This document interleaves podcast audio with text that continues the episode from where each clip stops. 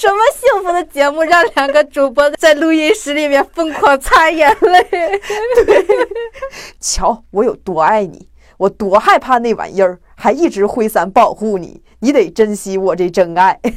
中国妈妈和孩子和解的方法就是饭做好了，然后孩子流着眼泪说：“嗯，知道了。”然后当时我姐就跟我说了一句我至今还记得的话，她又说：“全世界都是麻烦，除了父母和你。”尤其是发明秀恩爱死得快的这个人，他才是真正应该死得快点的。我忙啊，我这么忙啊，你都不能理解一下我啊？以后这种都算是语言暴力。希望大家能通过这两期节目体会到人间有真情，人间有真爱吧。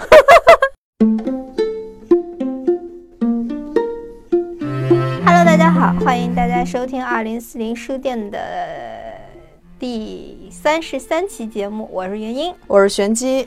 我们是一档游走在阅读与生活之间的节目，旨在用价值与美重建有意义的生活。嗯，话不多说了哈，这就是接上期的节目。然后这两天的节目呢，密集度极高，根本不需要这一期的简介哈，主要也是没写。开干，对，开干。我们接着就念我们在这个气息收集到的幸福瞬间。嗯。哎呀，真好啊！一个星期更新了两期，你们是什么心情啊？我反正挺高兴的。嗯，要不是因为已经定了下个星期的选题，甚至感觉下个星期的都不用录了。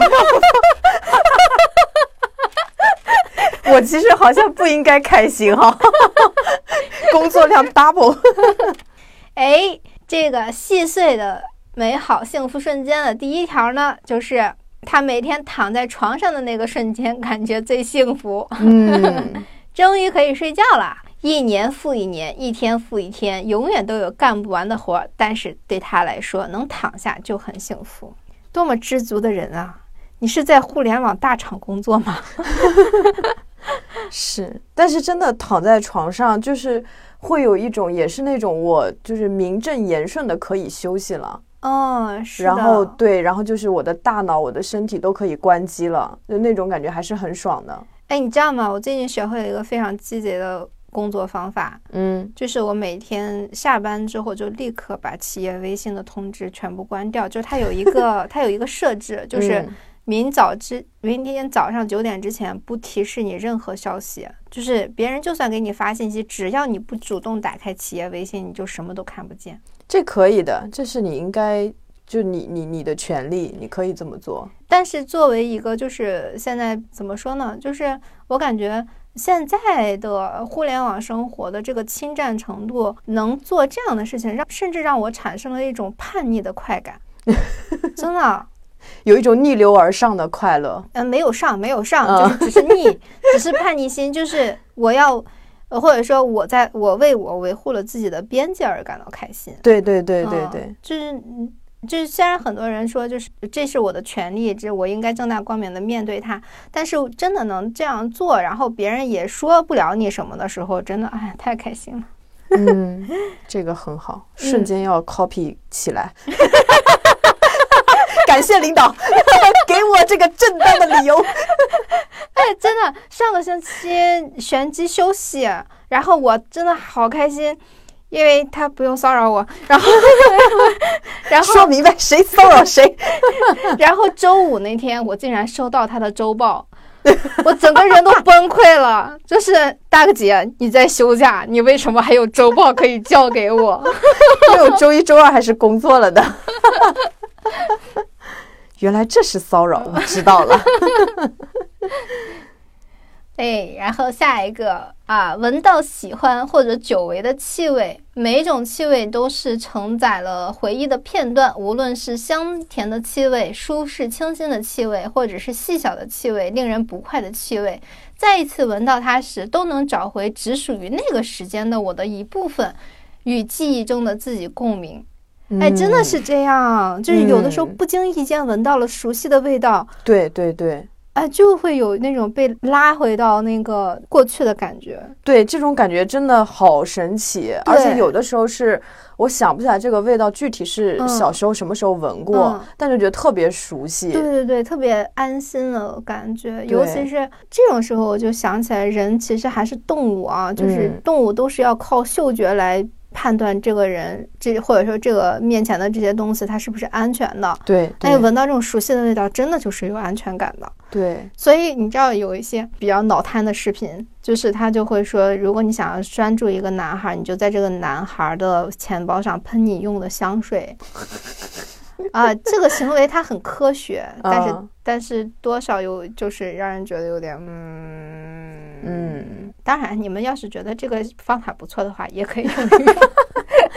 就是如果你用一一款特定的香水，就是你一直就只用这一款香水，其实效果是一样的。哦，如果说用这个香水的话，还有我觉得比较重要的是不要去买街香吧。就是嗯你你如果说你用了沙那个龙香，对对，你就要去定制香。如果不是定制香的话，这个就没有意义了，因为对反而会增强你的替代性，对不对？对，这就是我觉得他脑瘫的原因。这一招我就用不了了，因为我对香水也很博爱。我也是，今天喷喷这个，明天喷喷那个。哎，但是我性格不太相同的时候，就会主用不一样的香水，就是我状嗯态不同的时候用的香水不一样。我有一段时间攻击性很强的时候，我喜欢用 TF 的那个午夜幽兰，啊，那个味儿特别冲，我现在其实都闻不了，但是我那个时候就觉得真香啊。然后现在在闻的时候，偶尔闻到它的味道，就说啊非常熟悉，然后就能想到那段时间的自己，嗯也也也为自那个时候的自己用这样的香水捏一把汗。香水杀马特。哎，对对对。嗯，然后现哎现在你用什么香水啊？我现在用祖马龙的有一款，我我都忘了，反正叫黑黑什么 ginger 什么。嘿嘿嘿呦嘿嘿。然后我比较喜欢三宅一生的。哦对天呀！对对我然后我会一直回购，那个是就它叫一生之水吧，那个是我一直会回购的。那你喷了那个香水就不要来上班，因为我原来买过那个香水，也是喷了上班十五分钟之后我就吐了。为啥？我不知道我对我对我对那个味道特别敏感，就是它让我就就是引起了一些生理反应。从此之后，三宅医生就与我无缘了。哦，你是那是那个圆锥形的还是圆锥形的那个哦圆锥那个我好喜欢，我中间也有喷过，哈哈，可能你没有来上班那天。谢谢谢谢谢谢，你看有的时候不想上班都是有理由的。以后这就是暗号，今天我用了一身之水。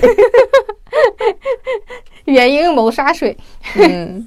它可能是有什么成分，我可能不太行吧，可能。嗯，嗯。那应该是了。嗯。但是我我只有一个特定的时间，就比如我出去旅行，就我一定会用爱马仕的那个旅行，嗯，对，它有那一款香，那个真的很好闻。嗯，嗯，嗯对，但我一般都会在出去的时候我才喷，平时我也不怎么喷那个，我比较喜欢清爽一点的味道。嗯，是的，是的，因为嗯你太出汗了，所以可能清爽一点，让你感觉会清新一点、舒适一点。对，然后就是，哎呀，我现在就好热，然后我就因为我们录音室没有开空调啊，我都快热死了。咱要中断一下去开空调嘛。好的，幸福就是你觉得很热的时候，突然空调风吹到了你身上。快去开一开吧，热死了。好，欢迎贤姬开空调回来啊！哎，我还想分享一个，但这不是幸福的瞬间，嗯就是你有那种喷完香水，然后着急打车，一进那个出租车以后就被自己的香水熏过去的体验吗？出租车里面啊，呃，有的，有的，有的，就是就是开始会觉得说这个香水味怎么这么大，对，就自己谋杀自己的感觉。好惨。嗯，然后呃，下一条，不经意间看了一眼窗外，发现夕阳很美，云层很温柔。哎，你嗯发现没有？其实大自然本身就可以让人感觉很幸福啊。对，很疗愈。嗯，根本不需要什么。我觉得它带来的那种疗愈感，嗯，是我们人类创造的这些东西不太能代替的。嗯，嗯，我反对，奶茶还是可以的，但是不一样，幸福感不一样。当我没说吧。我错了，是我 low 了。不是我 low 了，我我竟然用人工奶精去媲美大自然的鬼斧神工。哦，我知道你为什么觉得说那个很幸福。你说到鬼斧神工的时候，我想到就是大自然，它虽然让人很幸福，但是让让人很有的时候让人很惊恐。说实话，我有时候看到瀑布的时候，第虽然感觉哇好帅好酷，感觉很心旷神怡，但同时又觉得有一点恐怖。大自然有有一些就悬崖什么的，它都还是会让人感到害怕的。对，它是让人敬畏。对对对对对，偶尔给你一丝丝的温柔。啊，对，是爹味儿啊。霸道总裁啊，是呢，是呢，是呢，原来霸道总裁的根源在这里，被我们找到了。老老一辈的男人都是跟天学习嘛。哦，啊，下一条啊，因为工作超级难过，下班回家的公交久等不来，一回头发现了大片的向日葵在夕阳的照耀下泛着柔和的光，瞬间被治愈。这位朋友在哪儿上班？对呀，有点羡慕呢。对呀，我其实看到公交车久等不来的时候，我的拳头都硬了。然后，但是真的同时又能体会到那种。向日葵的那种闪耀的力量，因为向日葵它是太阳的感那种感觉嘛，因为太阳是会给人力量的。对，嗯，这个下班等公交的地方挺好，我希望我的公交车永远不要来。我我脑子里想到的那个画面就是那个日本的公交车站。哦，我想到的是菊次郎的夏天啊，对啊，就那种感觉，嗯，真好啊！你是在日本工作吗？哎呀，下一个，这个一定要让你读。为什么它好长？这个就是我昨天修改过的这位朋友的文案，我想让你感受一下。昨天傍晚放学，倾盆大雨，为了省一块钱的公交费，自己淋着雨走回家。钥匙放在陶罐的清脆声音让我放下学业的压力，忘记了一切。那时我感到非常幸福。关于这个家，它是我自己租的房间，但是请原谅我，我认为有我的地方就是家。二零二零年到外地就读高中，热爱美术，被动的放弃了假期上的专业课。放假期间，公立学校不让住，但是画室又要上课。在这个小城市里，我举目无亲，开学的酒肉朋友也走散了啊！他们会在人前背后肆意的嘲笑：“哎呀，你怎么还跟他玩啊？”之类的话。我第一次无家可归，在放学后，我问我的那个朋友：“我能去你家住吗？”被拒绝之后，他问我住在哪里，我调侃说：“睡大街呗。”之后，因为这个，我受到异样的目光，默默消化着同学的冷漠排斥。那个时候，我睡在小学美术老师的画室的沙发上，白天自己走几公里到另外的一个画室上课，晚上用画室的冷水洗澡。终于，我发烧感冒了。但是我也没有去看病，也没有去告诉家长。家长问起我，我都是说自己住在同学家。之前我住在外面，家里供不起。现在我在外面自己租了房间，不大，但真的很安心。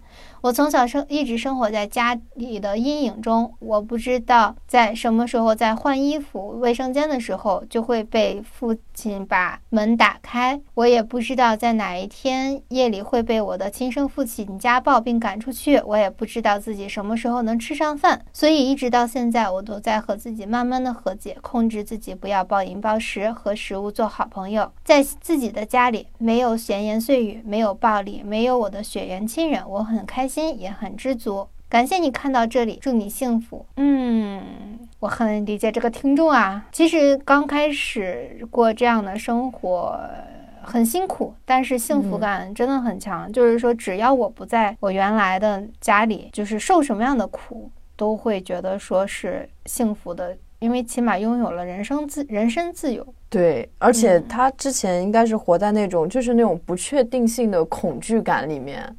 那种很害怕，但是他在自己的家里面还是非常安心的，嗯，比较安全。对，安全感，安全感对一个人真的挺重要的。嗯，哎，你说什么时候能遇上这样的家长就能报警是有效的呢？我不知道，我现在有时候刷微博还能看到这样的一些新闻啊、视频啊什么的。就有一些小孩儿，就是什么家长还给他戴脚链什么的，就特别特别残忍。我现在觉得真的就是大家可能都在吐槽微博怎么怎么样，但我现在觉得好像也就微博就是互联网能救人了。对，我就觉得说，你说像这样的事儿，嗯，这些弱小的人，他不能为自己发声，不能去维护自己的权利，而且。我们也没有一个完善的制度，说如果这些孩子脱离了亲生父母之后，他们该怎么办？就是也没有一个好的，就是完善的福利机构或者是养父母啊这样的一个系统，确实让人感觉到有的时候，人家说发展中国家可能就在这些上面体现吧。就对很多还不是很完善，对本身中国传统还是很注重这种血缘关系的，就是物质上的富裕真的不说明什么。对，我觉得有的时候判断发达国家的标准应该是从精神上的富裕去判断吧。那肯定的，我们现在还有很长的路要走。是的，下一个幸福的回忆大概是养了救助的猫咪之后，它天天陪我睡觉。我们流浪猫义工群里说，猫咪愿意陪睡是天选之子。哎呀，他的猫呀，刚开始都睡在他怀里，抱在一起。但是他的猫喜欢，呃，不是，他的猫怎么这么好啊？对我听到了你你的那个醋意。娜娜口倒是也愿意在我的怀里睡觉，但是我对娜娜口过敏。过敏。然后它呢，睡觉喜欢翻身，这样呢，呃，对它和对它的猫都睡不好，所以它的猫呢就默默的移动，趴在了它的头上睡。然后经过了几轮调整，猫最后选择了睡在它的脚边。它在花店工作，通常节日通宵有好多天，节日后又昏睡了几天。从来都是他的猫陪他熬夜，陪他睡，从来不会因为任何原因叫醒他。最幸福的就是，呃，每次猫确认它真的睡醒后，就会缓缓地从床尾走到床头，用它毛乎乎的小脸蛋闻闻它，蹭蹭它，然后用像大哥一样的舌头刷刷它的额头、下巴和脸，然后找一个舒适的位置贴在它的脸上或者头上，让它摸摸，咕噜咕噜，又温柔又甜蜜，就是。这位听众幸福的来源，哇，我们这个这个留言真的很全面诶，就还有这种宠物小动物的这种带来的幸福，因为他的小动物真的好乖巧哦，跟我的逆子完全不一样，好懂事啊，确实他是天选之子，真的，真的太幸福了，嗯，一百万里只猫可能就只有这么一只猫了，对，想想我们公司的这几个猫。对我们公司的猫不打人都算是爱，还咕噜咕噜，抱抱摸摸不太可能。下一个看《向往的生活》，鹏鹏妹妹和艺兴躺在屋里的地毯上休息，面对着门外几个月才有一次的晴天和绿油油的大树，说说笑笑。他体会到了别人的幸福，共情感很强。对对，几个月才有一次的晴天，是哪里？伦敦吗？哦，但是向往的生活应该不会去伦敦吧？国内可能是南方的梅雨季节，嗯，那应该是。下一个凡尔赛回答，看到这个问题的时候愣了一下，想了想还挺多。过生日和他在一起，不玩手机却度过了充充实的一天，健完身大汗淋漓的时候，好像都挺幸福的。那这位朋友也是非常知足的那种。这是现充啊！你想，其实如果能不玩手机度过充实的一天，然后又和自己的亲密关系在一起，确实是很幸福的呀。对，是吧？对。而且健完身本身它就是分泌多巴胺，真的很就是挺快乐，莫名的快乐。对，嗯，像我那么讨厌健身的人，都会觉得健身完之后，就是过程中一直都在看表、看表、看表，但是结束之后，就真的是莫名其妙的开心。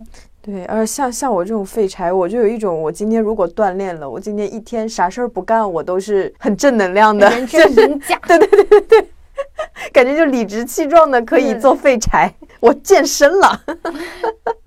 下一个，买几束花花，修理好后插在花瓶里，摆在客厅或卧室，看着花花，然后修一修的时候最幸福。嗯，生活美学家，这个也是，这个也也确实很快乐。对生活美学带给人的那种快乐，就是你刚才上一期说的，跟生活谈恋爱，跟自己的房子谈恋爱的感觉。而且这种花跟宠物，它其实也都是都是能给人带来幸福感。嗯，花确实能感觉能让整个屋子活起来。对，但我我我是属于买完花的时候，我又会觉得，我今天干别的什么事情都不干也没有关系，我今天买花了，然后我就发现像康乃馨，就类似它那种。枝的那那种花，就是它的水一定要更换很勤。我有一次是好像有一两天，还有两两天没有换那个水，结果回家我发现好臭啊！对对对，康乃馨是那样的，那是我的噩梦。哎，话说你知道吗？就是二战期间，就是到处都一片废墟。嗯，然后有一个什么领导人，然后去看那个普通民众的生活。嗯，然后他就问身边的一个人，他说：“你觉得一切都会好吗？”然后旁边的人说：“一切都会变好的。”然后那个领导就问：“你为什么这么肯定？”然后旁边的人那说：“你看他们的桌子上放着花，这种时候还会在桌子上放花的人，是对生活心怀希望的。”嗯，对对对，就是每次走在大街上，去一个城市啊，然后你看到有一些家，它门口都阳台上都是那种花花草草，哇，就感觉特别好。就好像他对生活的热爱移植到了我们身上一样，就感觉他们的生活就是肯定十年内都完不了的，就是都很繁荣的那种感觉。对，嗯，下一个背完《琵琶行》的那一刻的痛快和幸福，哇，这个这个上班的就啊不是上上过学的这个深有体会，真的被教育 搞过的人深有体会，成就感，这就是知识的成就感。对，哎呀。但是《琵琶行》讲了个啥呀？《琵琶行》是白居易写的一个很长很长的诗。这《琵琶行》是不是他就是在看到有一个琵琶女，她演奏什么“大珠小珠落玉盘”，然后再想到她自己的境遇，就反正其实是很长的一首诗。哦，是那个千呼万唤始出来，犹抱琵琶半遮面那个？好像是这个啊。是是是，是那个。哎，读诗还是很好的，希望大家多读诗。嗯，哎，我上次做了那个跟张燕南教授做了节目之后，我就忽然就对读诗这件事情充满了兴趣了。嗯，哎呀，做播客果然受惠的是我呀。下一个，持续很多月坐在草场双杠看天空，等待着北京的晚霞，然后感受着六月的凉风和七月的燥热。在高三生活努力中，在压力中放空的幸福。嗯，我想到我高中的时候，每次就是晚自习的中间，我就一定会去操场走路，嗯，就是一圈一圈的，然后就带着那个时候就是那种什么 M P 三随身听，然后听歌走路。其实我是很放松的。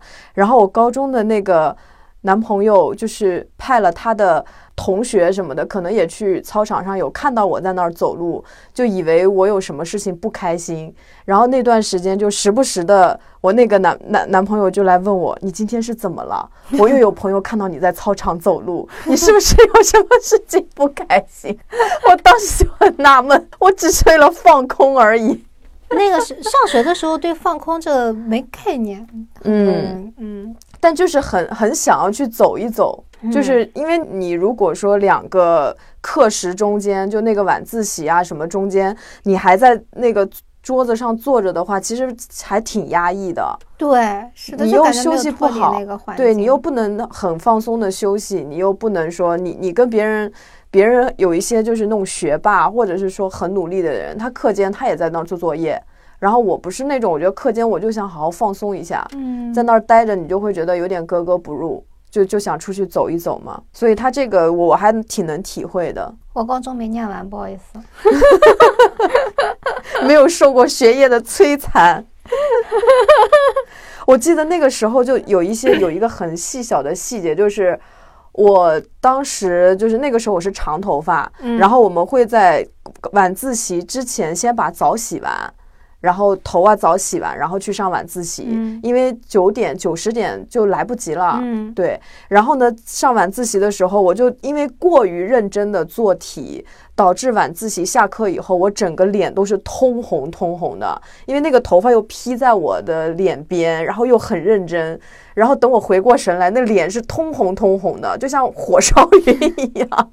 你应该没有这种感觉，我不知道哪个听众有。我那段时间时常，对对对，就有那种，好像我也不知道是分泌了什么，就是那个脸就涨红涨红，虾红素，太认真了。也有那种就是背《琵琶行》，我也有那种感觉，看那种题呀，然后古文都得背嘛，背完以后你可能用脑过度。就会有一种很热，要有点脑子，就是有点不太好使了。哦，我经常有这种感觉，放空的那种感觉，就可能是你写完稿以后，对对对，那种，对对对，或者写的过程中就感觉已经开始烧起来了，对对对对，终于。下一个就是最后一个关于呃细碎幸福的哈，就是上班路上被阿姨夸漂亮，又帅又爱撒娇的小男孩甜甜的叫我姐姐。我休班的时候还悄悄地往我桌子上放小零食。发小家不会说话的小孩一边啃桃子一边看镜头，宝贝的牙才没几颗，头发朝天长，看起来像一颗小海胆。这个宝宝愿意听到这块吗？目前在的城市常年飘着我喜欢的积雨云，白净耀眼。每天下班的时候还能赏我一一场最喜欢的丁达尔效应。偶尔下雨还能发现彩虹。小区楼下的阿姨会专心投喂我自己研究的小吃，呃，担心的一切随时间迎刃而解。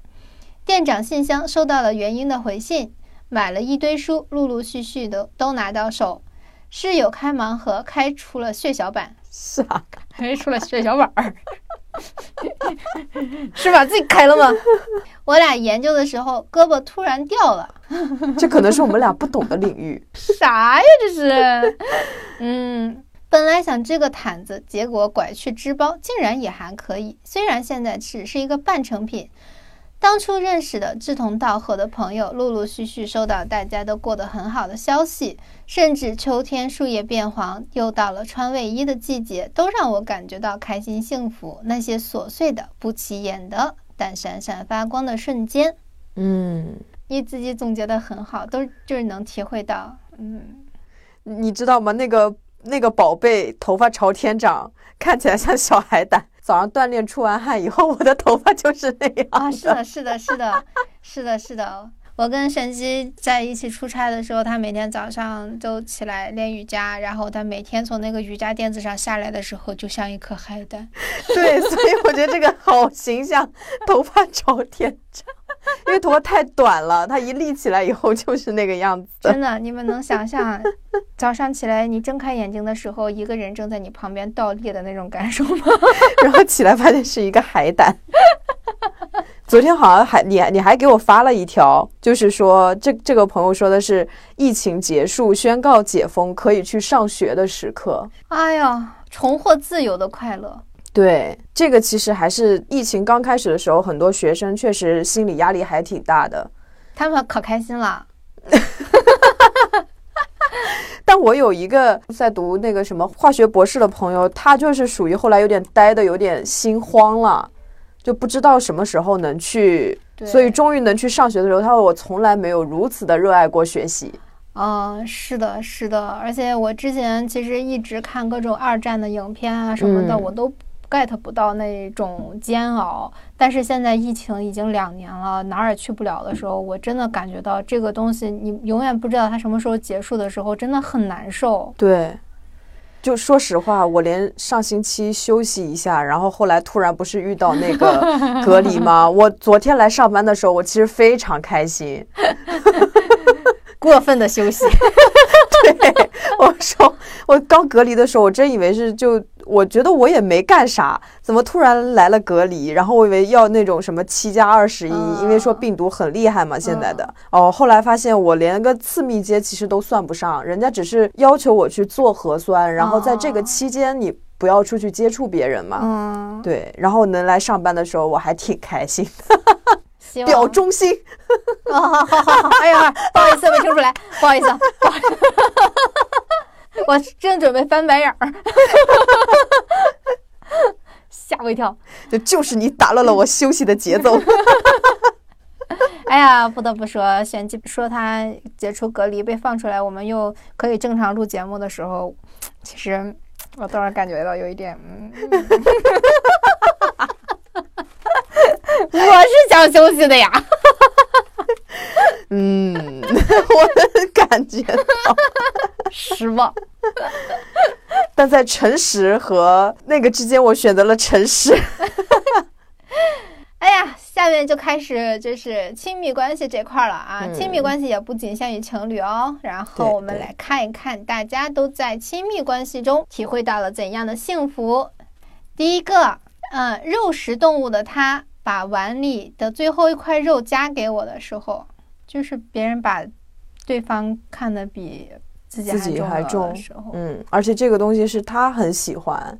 嗯，对他很喜欢的东西，哎，这种这种关系，我我倒是也经常能感受到，尤其是你看，就别人很对我很大方，但是对自己抠抠搜搜的时候，就是真的很感动。嗯，我记得小的时候好像看过一个故事，就是说那个时候，因为我从小都不吃鱼眼睛，我也不知道鱼眼睛好吃。不好吃。对，鱼眼睛好像就在我们家那边。其实鱼眼睛这个东西就是没有人会去吃的，鱼头也没有人会去吃的。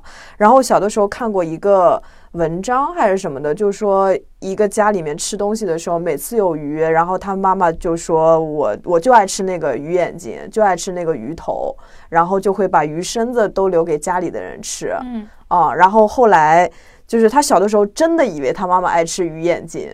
后来长大才知道，就他妈妈其实也爱吃鱼身子，但是因为疼爱自己家的，就是自己的孩子，然后就愿意把最好的肉给他们吃，最后才发现的。天热，嗯，下一个，因为疫情，我们都没有毕业典礼。为了弥补遗憾，在世纪公园，我为他准备了一场毕业典礼，买了毕业帽，写了毕业寄语，还有毕业礼物。虽然没有。校长八岁，但我也希望他能前程似锦。呃，完了以后呢，我的小白鞋在泥地里踩脏了，他蹲下来拿湿纸巾帮我擦鞋。可能就是这些细小的瞬间吧，组成了我们的幸福。互相为对方着想，互相在乎对方在在意的东西。对对，举行毕业典礼这个事情挺厉害，就是这个仪式感挺厉害的。我觉得，呃，我甚至觉得说这比求婚。之类的印象会更深一些。对对，嗯，而且你看，她做了一件非常大的事情，但是她男朋友做了一件非常看似非常小的事情，但是其实像鞋小白鞋，你看我刚才看到小白鞋在你踩脏，第一反应是在买一双呗，然后 然后他他居然会说去，起码现阶段先擦干净，嗯嗯，而且还随身带着湿纸巾，好好贴心。哦，下一个是第一次听到肚子里他强有力的心跳声，第一次通过四维彩超看到他的小脸庞，就是我最近超级幸福的事情呀。嗯，哎呀，现在很少能看到这样的幸福了，就是现在的大家的单身这个情况实在是太严峻了，就是甚至是我身边完全身边没有小孩儿哦，嗯，就是你看我都三十大几了，我身边都没有小孩儿。真的是感觉能听到别人说，哎，我真的因为一个孩子在快乐，然后因为一个孩子在开心，而不是像网上都在说生孩子好累、好苦啊什么的。嗯，但是一般就是都是那种对生孩子抱有恐惧的人，他会觉得生孩子很恐怖。就是做妈妈的比例里面，可能还是百分之，我觉得起码八十吧，是自己真的很享受去孕育那个生命的。有可能百分之二十，他是有一点后悔。或者是觉得被迫的，但是那百分之八十的人而言，因为我身边有嘛，就是他们会觉得这是一个很神奇的事情。我怎么就肚子里面就有了一个活活的生命？对，然后就你还看见他在那儿动。如果他们夫妻感情很好的话，那他就会觉得这个孩子就是他们之间的一个结晶嘛，就一种爱的一个佐证的那么一个感觉，就觉得很神奇。之前我在印度的时候，我还陪我的室友，她是怀着孕去印度练瑜伽，她真的太强了，三个月哇。去印度，然后她那边也要随时做一些体检，就是产检，然后我就陪她去找印度的那些医院，然后去看 B 超，然后当时就在印度看到了她宝宝的第一面。她确实很开心，就那种那种幸福，就是那，然后完事儿就第一时间就跟她老公视频，然后就跟他分享这个好消息，好甜哦。对，确实是。我我以前看宝宝的那个四维彩超的那个图片的时候，我都惊呆了，我觉得这黄黄黄的一片，这怎么分得出来？但是后来看的多了，嗯，就是我也不知道为啥看了那么多思维彩超，人家奇怪了。然后就然后就逐渐可以看出来，啊，其实真的是每个小孩子都不一样啊，嗯。就而且能看他的那个动作嘛，就是那个动作不一样。有的小孩抓着自己的脐带，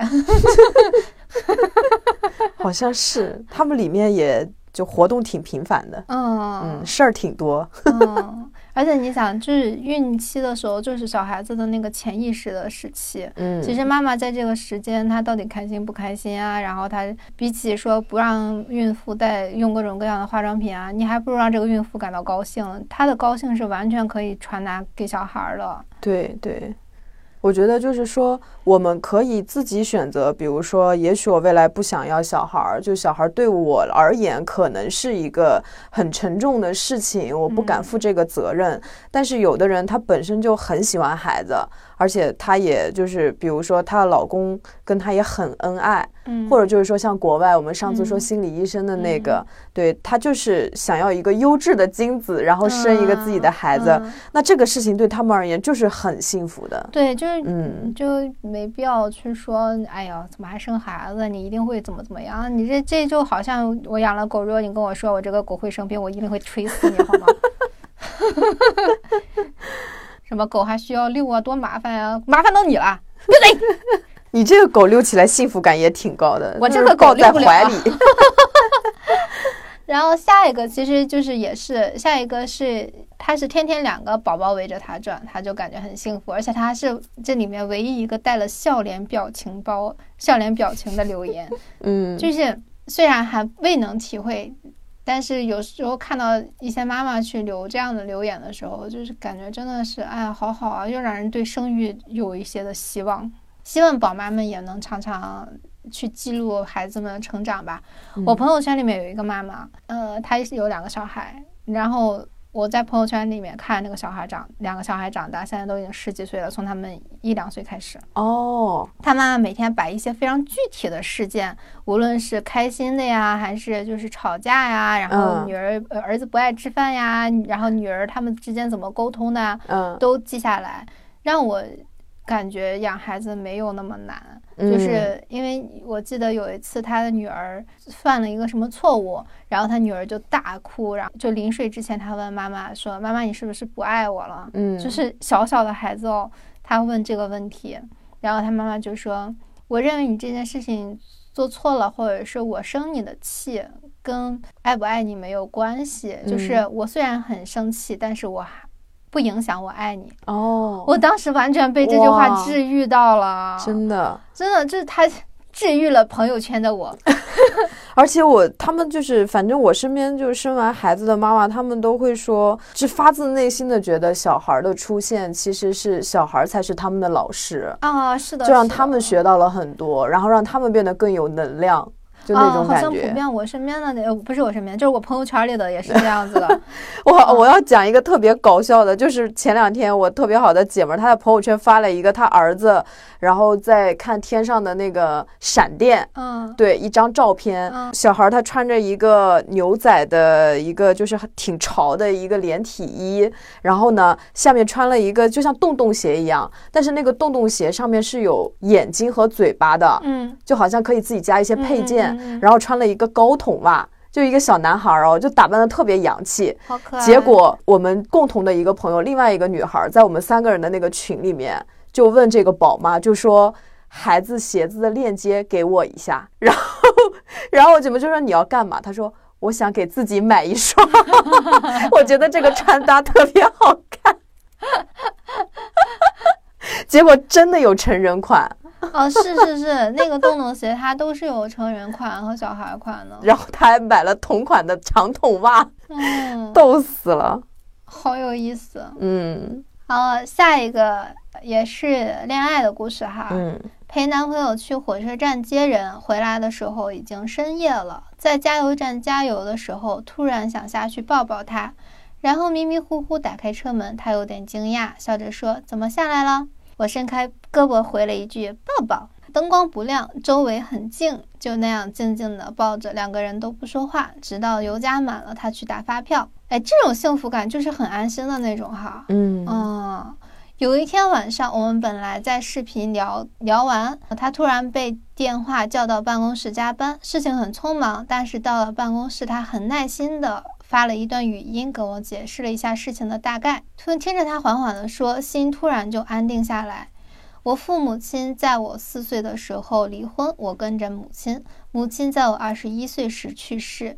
大学毕业经历过的感情伤害大过温暖。所以我对婚姻充满了抵触和怀疑，但是在那一刻，我突然想要跟这个人组成家庭，编辑了一行字：“我们结婚吧。”发过去之后，泪流满面，哭了很久才平静下来。嗯，我如今回忆起那天晚上的这个瞬间，突然觉得，因为对到对的人，内心的伤被治愈了很多。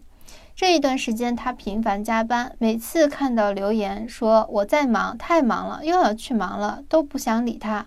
但因为理解他的工作性质，又担心他的影响他的工作，心情平静下来后，也会简单的回复一些鼓励或者安慰的话。后来情绪累积到了一定量，我发了很长的信息去表达自己被忽视的感受，并且建议暂时不联系，等他忙完再交流。后来他很真诚的道歉，说确实忽视了我，以后会改正。那天是立秋，整个朋友圈都在晒奶茶，没有收到奶茶的我却一点也没有不开心或者有被忽略的感受。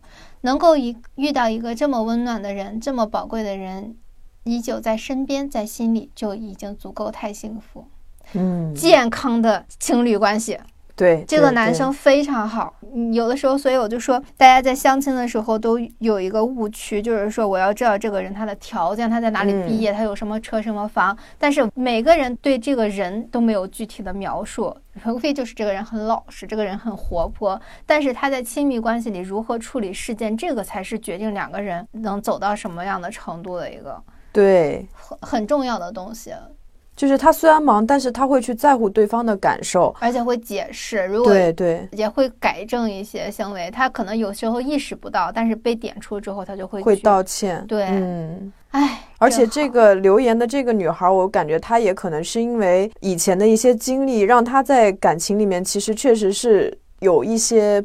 不确定感和不安全感的这个男生很好的去，对对对，给了他一个很稳定的一个感觉，港湾感，嗯，真好，非常非常幸运啊，这位对对。听众，希望大家都能遇到这样的男性，嗯，而不是我忙啊，我这么忙啊，你都不能理解一下我啊，以后这种都算是语言暴力。他中间这一段，我觉得就确实能体体会到他伴侣的这个。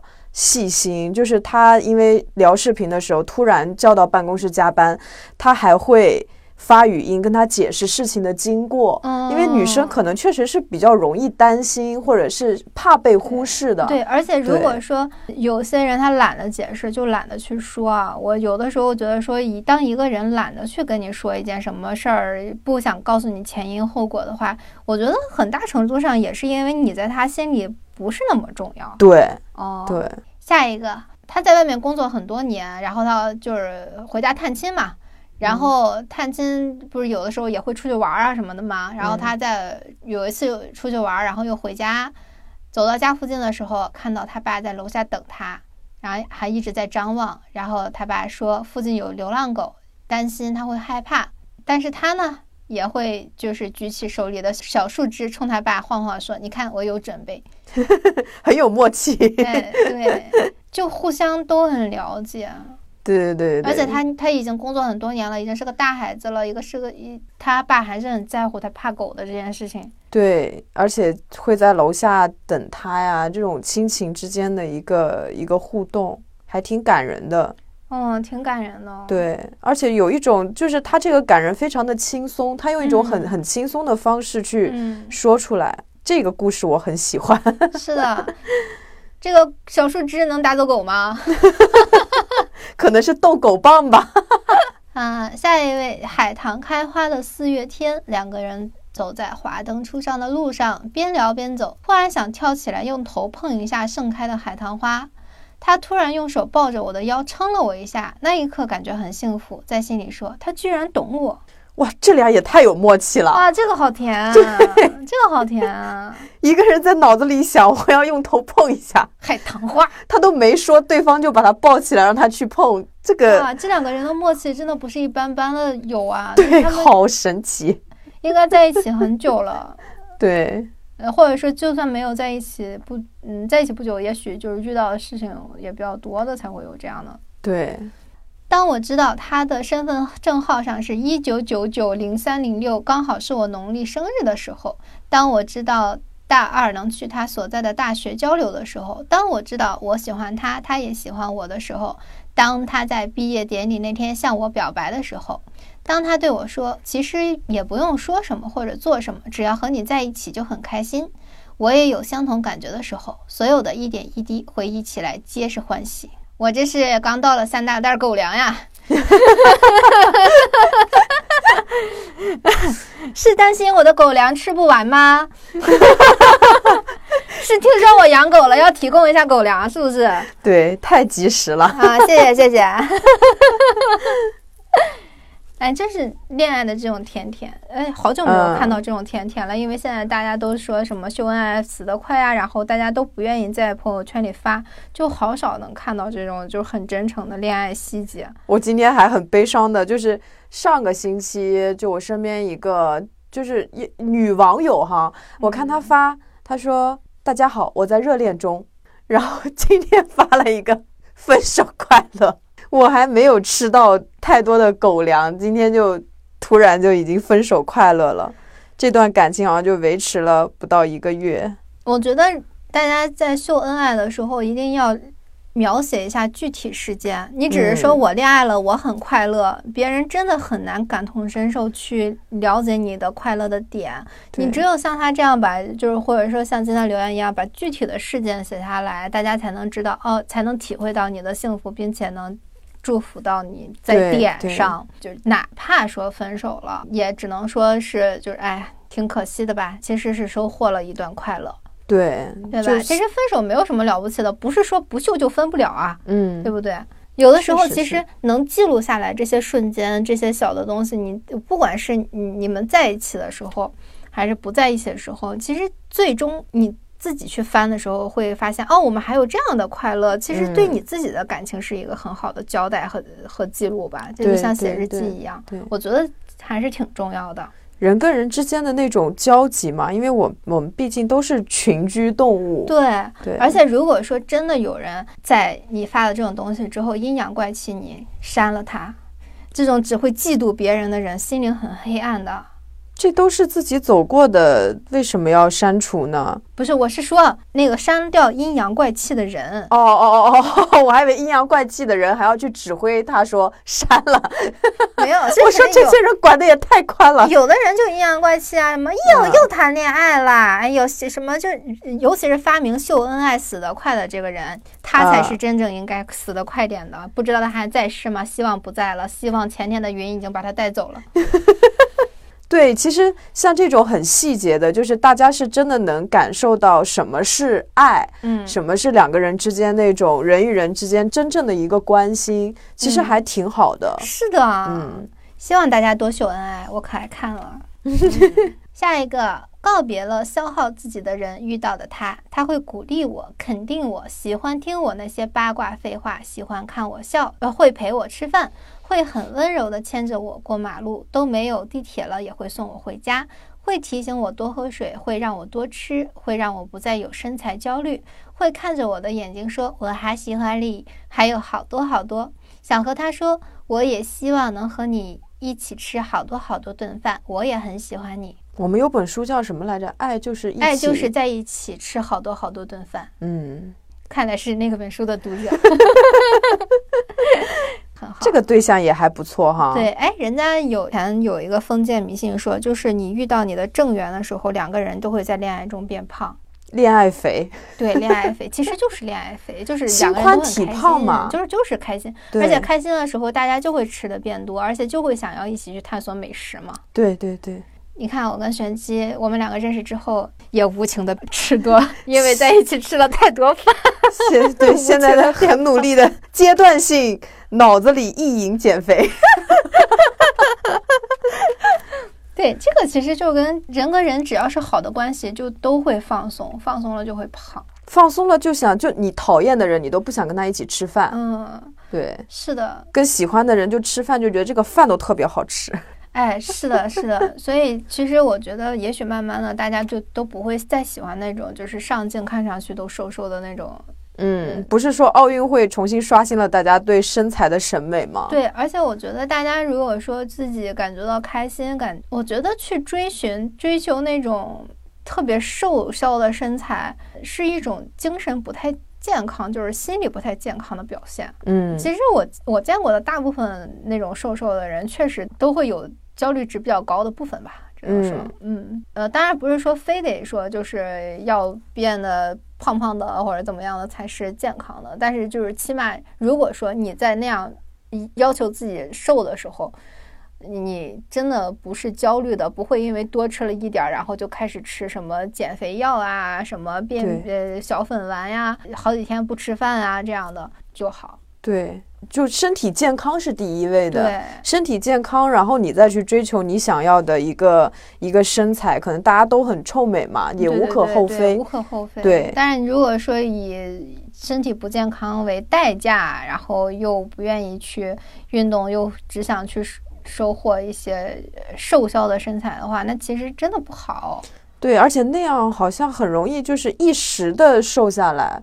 我身边确实有那种有一段时间饿，然后吃减肥药，然后就可以瘦很多，但是他的身体体质我不知道是让自己变成了易胖体质还是怎么样的，就或者是说他情绪上更容易暴饮暴食，然后就突然会又会发胖，然后他就经常在这两个极端里面。后来他身材就算变瘦，但他气色不好啊。对，我觉得气色好是很重要的。其实有一些你看白胖白胖的人，他也是让人觉得很美的。对，就是气色很好。对，嗯，下一个买了车以后不会倒车入库，每次都是直接开进去，第二天再倒出来。小区的车停满了，第二天倒出来也害怕。老爸怕我上班倒不出来，连着几次凌晨两三点出去帮我把车倒出来，停在路边。早上上班看着倒好的车，感觉都要哭了，太爱我老爸了。哎呀，我都也要哭了。我也是了，凌晨两三点，而且就帮女儿干这个事情。对呀，这真的是很很感动。而且我觉得伴侣好找，就好爹太难找了。爹只有一个呀，你又不能换。对你摊上摊上不好的，真是无没处说理去。你这找到不好的伴侣就分手就好了嘛。但是如果父遇上好的父母，真的好幸福。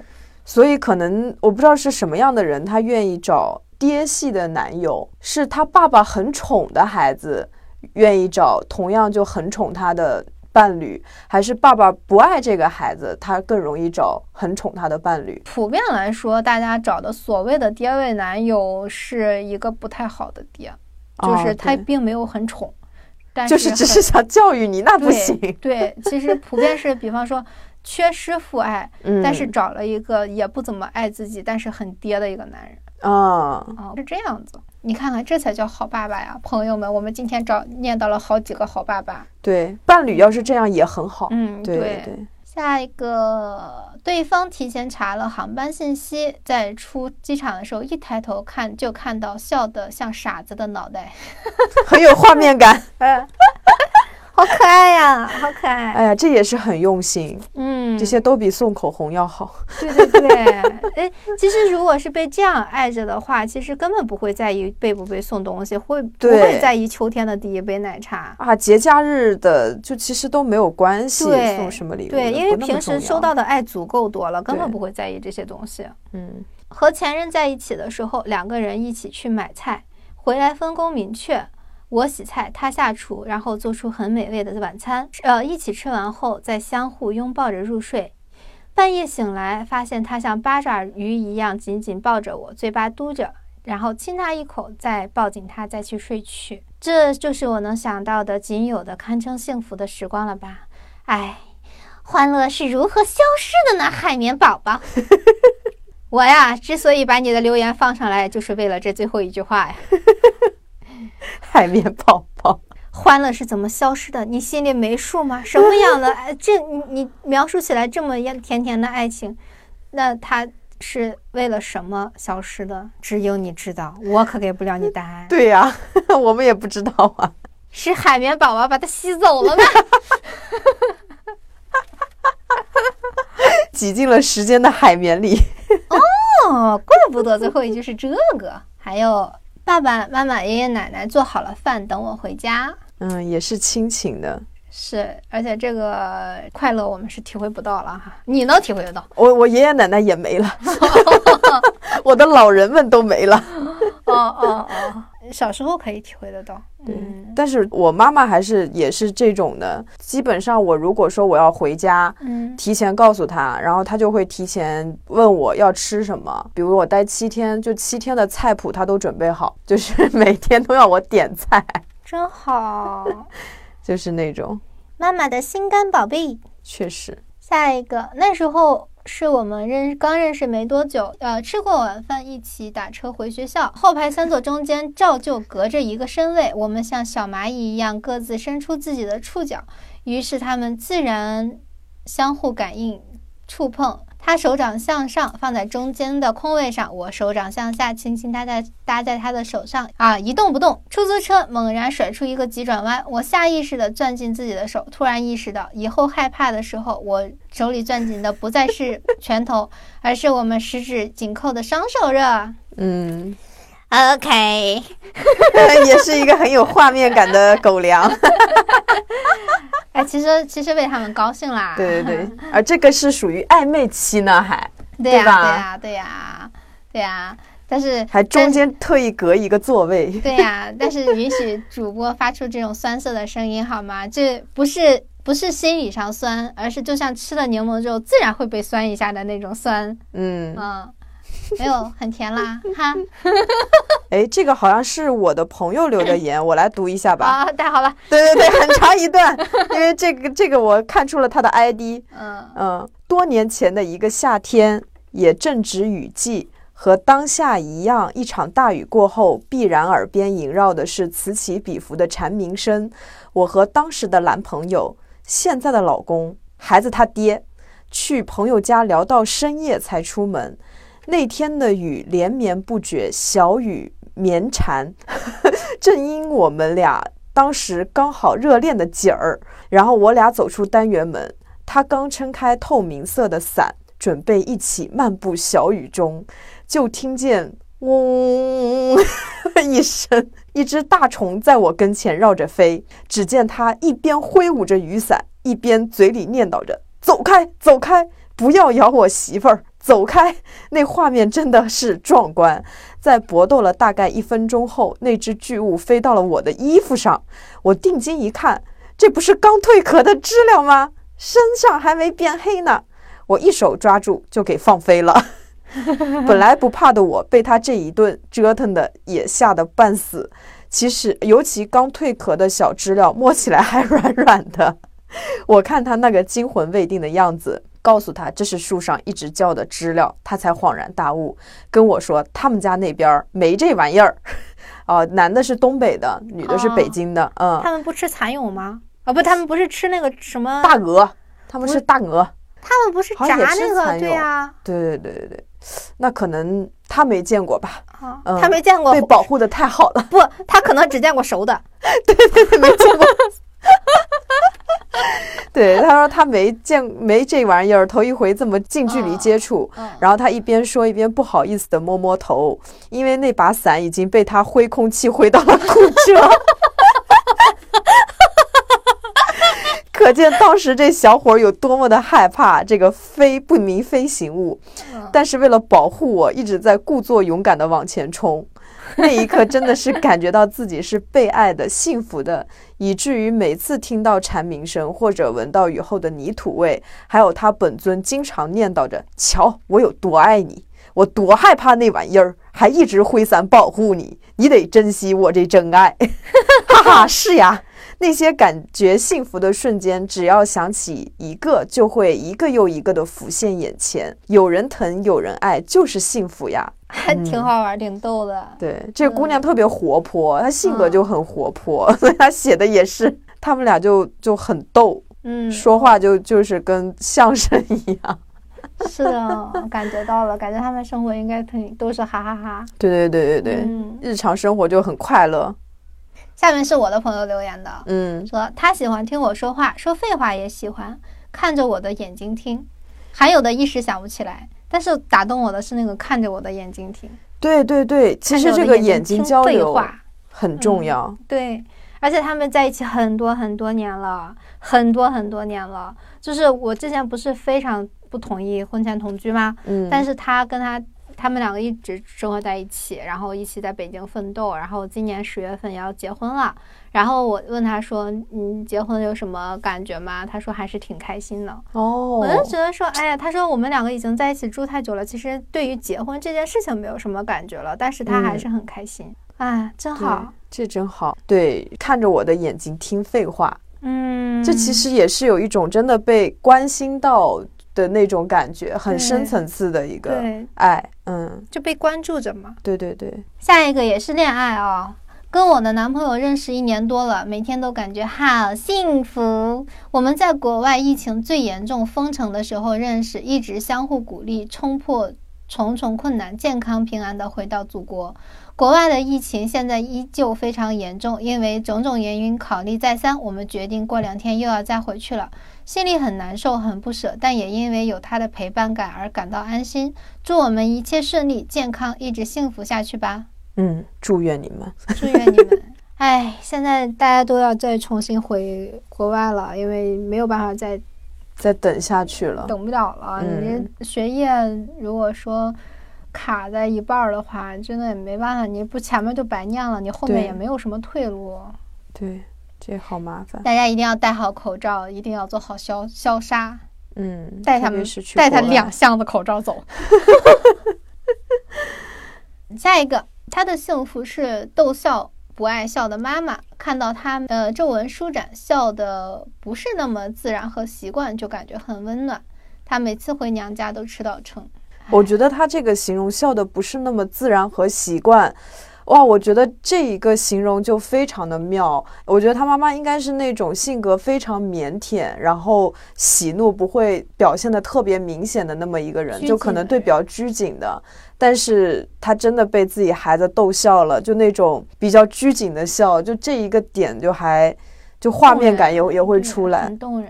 嗯，我我其实能感觉到他们之间的那个能量的。不仅是画面，就是他们之间那个能量的流动也能感受到。对，下一个也是，呃，跟父母相关的。我喜欢吃鸡翅。大一大学的时候有一次放暑假，难得的爸妈在家，刚好那天家里杀了一只鸡，特意给我留下了鸡翅和鸡腿。下午到家后就吃上了，还记得当时特意在 QQ 空间发了一个说说炫耀一下，那种感觉到现在想起来还是忍不住的嘴角上翘啊！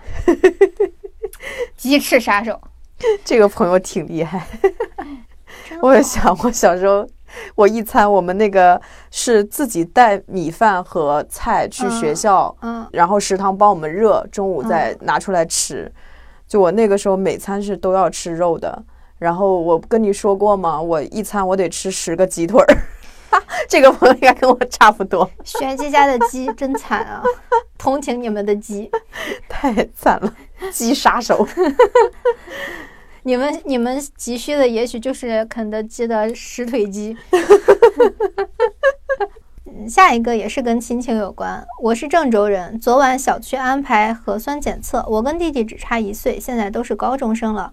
排队的时候，弟弟在我身后看着，提醒我保持间距什么的。呃，有人挤了他，就会一把拽住我，扶住我。觉得弟弟长大了，个子都比我高一头，有个弟弟确实是一件很幸福的事业。哇，哇！终于不是一个伏地魔的姐姐了，而且他们不是在撕扯的，嗯，那种关系不会说，哎，弟弟好烦人啊，为什么要二胎啊那种的。对对对对对，这这个很好。而且他弟弟也很，就是很为姐姐着想的。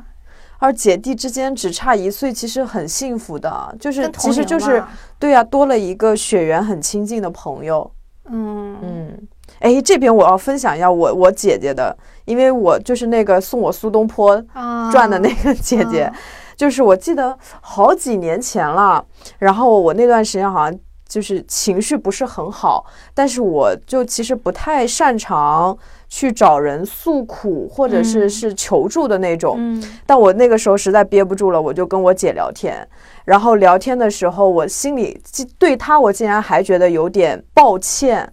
然后我最后就跟他说：“我说，哎呀，不好意思，就你听我唠叨了这么多，嗯，我说我觉得我给你添麻烦了。”然后当时我姐就跟我说了一句我至今还记得的话，她就说：“全世界都是麻烦，除了父母和你。”哇，好甜啊！然后就是因为那句话，我当时就是从一个不太敢去麻烦别人，嗯总觉得麻烦别人不太好，到我有了，我觉得哎，其实你愿意去麻烦别人，和别人愿意来麻烦你，这才是情感的一个体现。是的，是的，对，是因为他我才意识到这个点的。嗯，啊，所以我就这句话我就印象很深刻。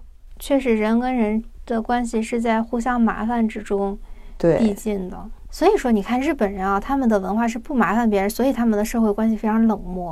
对，过于的，其实他在说我不去麻烦别人的时候，也是希望别人不要去麻烦他。对他发散发出了这样的讯号以后，他就活成了一个孤岛。对，所以他们的嗯幸福感很低。对嗯，这反人性啊，反那个动物本性。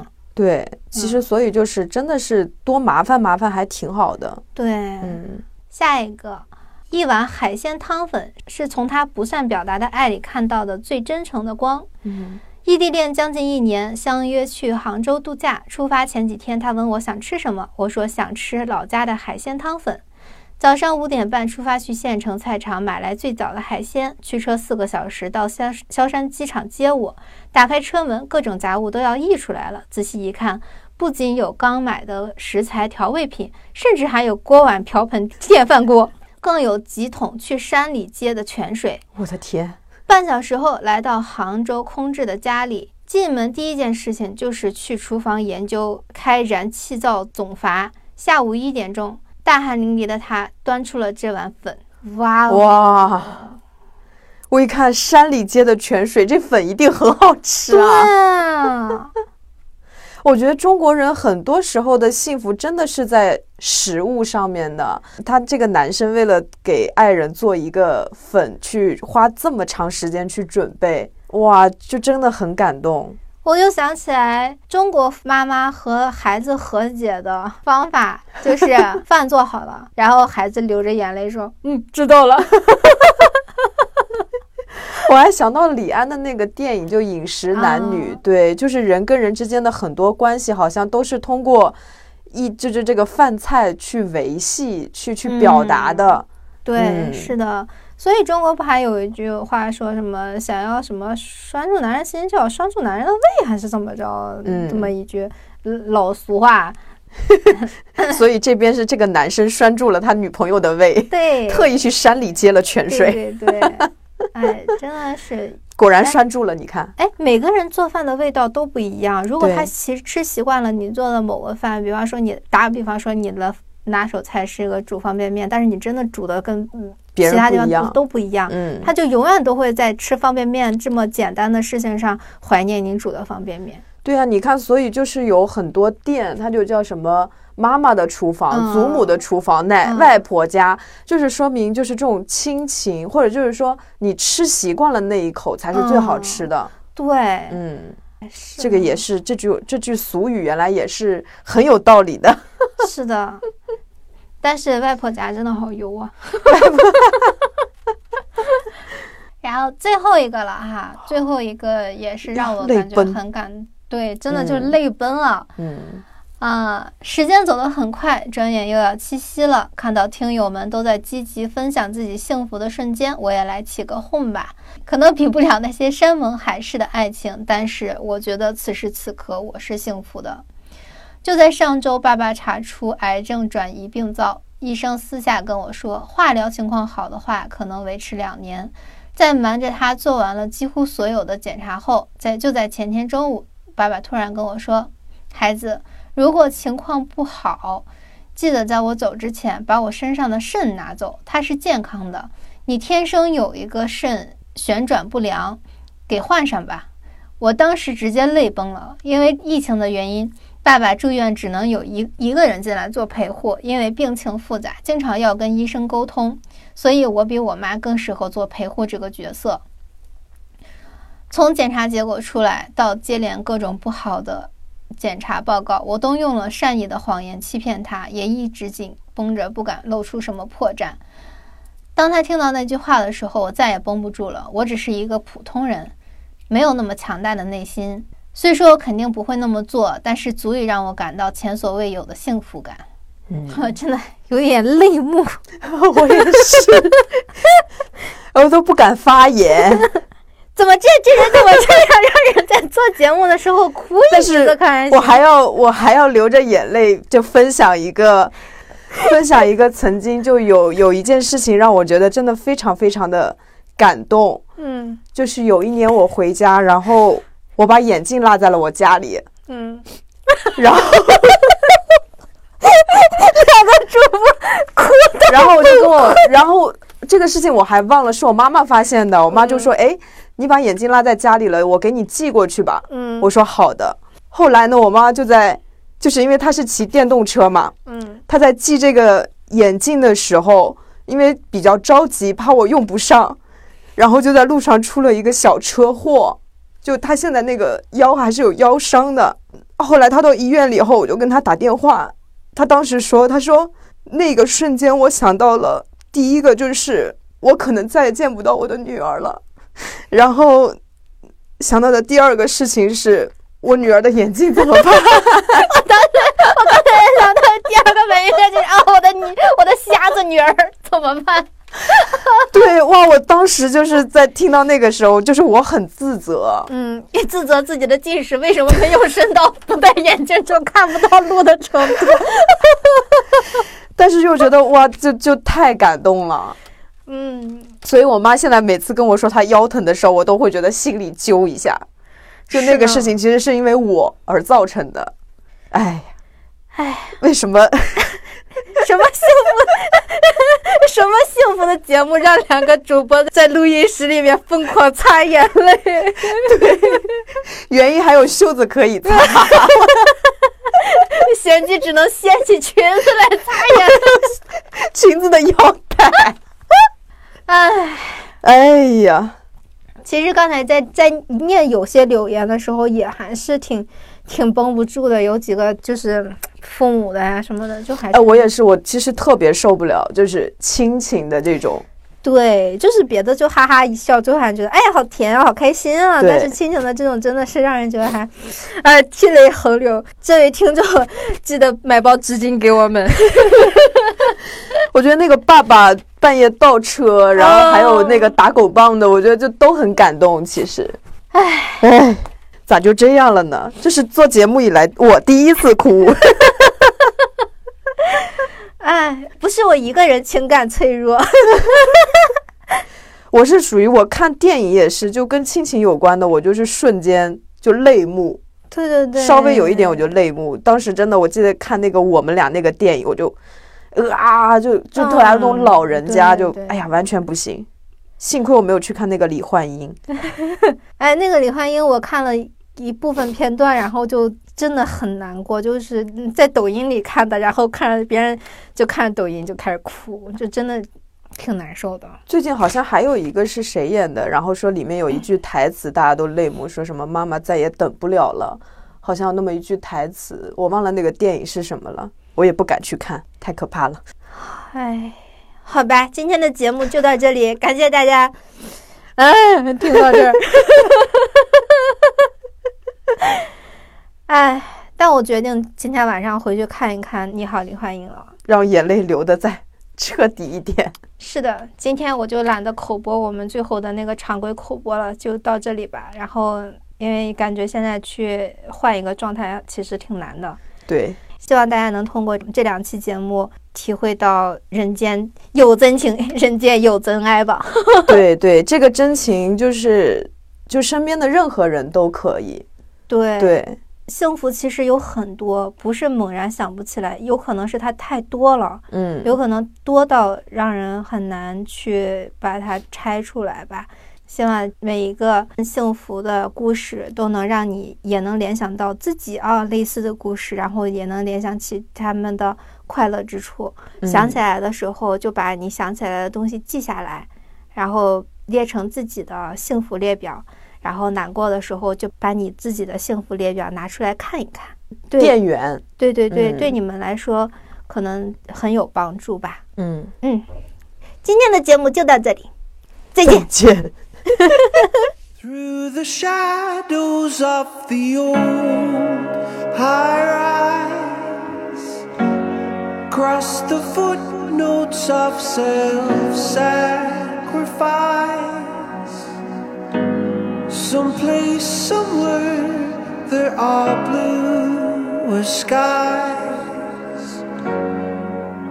My lover lies under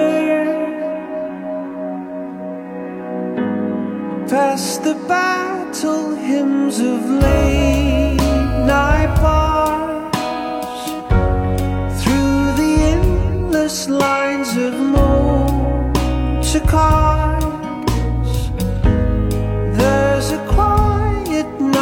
Of quiet stars. My lover